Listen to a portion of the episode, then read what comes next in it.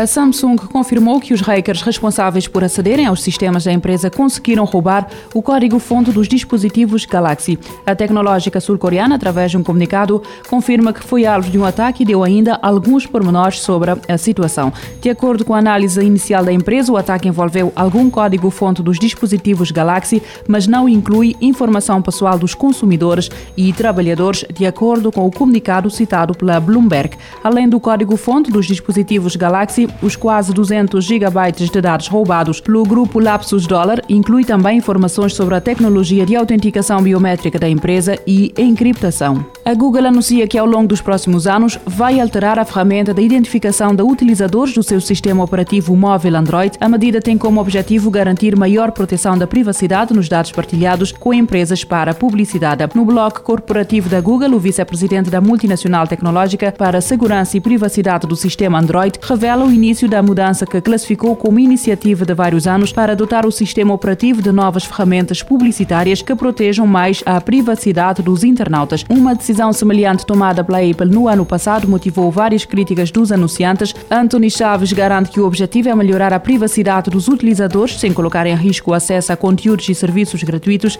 já que o preço que os internautas pagam em muitos casos para aceder a esses serviços é precisamente a cedência consciente ou inconsciente dos seus dados pessoais. Portugal lança plataforma digital para apoiar refugiados. O governo de Portugal lançou a plataforma digital Portugal for Ukraine, que junta todas as respostas e ações de apoio a pessoas que saíram da Ucrânia em consequências da situação da guerra e de ajuda humanitária. A plataforma disponível no endereço portugalforukraine.gov.pt visa congregar todas as respostas e ações em curso, tendo em vista o apoio a pessoas deslocadas da Ucrânia, dentro e fora de Portugal, nas dimensões de ação internacional, do envio de apoio humanitário e da integração e acolhimento em Portugal. De acordo com os dados avançados pelo governo de Portugal, esta plataforma conta informação e contactos para apoio relacionados com a vinda para Portugal, transporte, documentação, emprego e formação, educação, saúde e habitação. Portugal for Ucrânia inclui uma lista de perguntas e respostas que contém informações gerais e informação útil sobre a ida para Portugal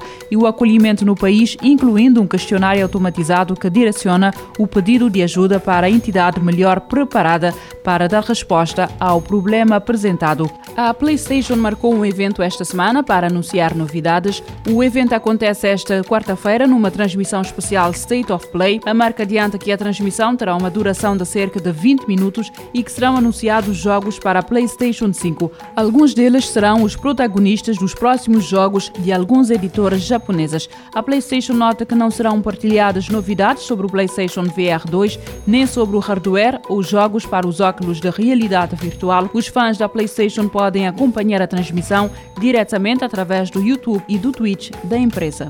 O WhatsApp quer oferecer mais ferramentas para editar fotografias.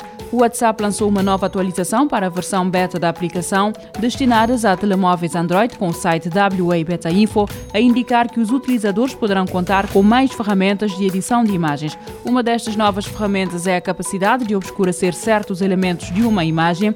Esta opção já se encontra disponível para alguns utilizadores de dispositivos iOS, com a empresa a procurar agora a disponibilizá-la para os telemóveis onde o WhatsApp está presente. É provável que esta versão beta inclua ainda mais ferramentas de edição de imagem, mas estas novidades ainda não foram divulgadas.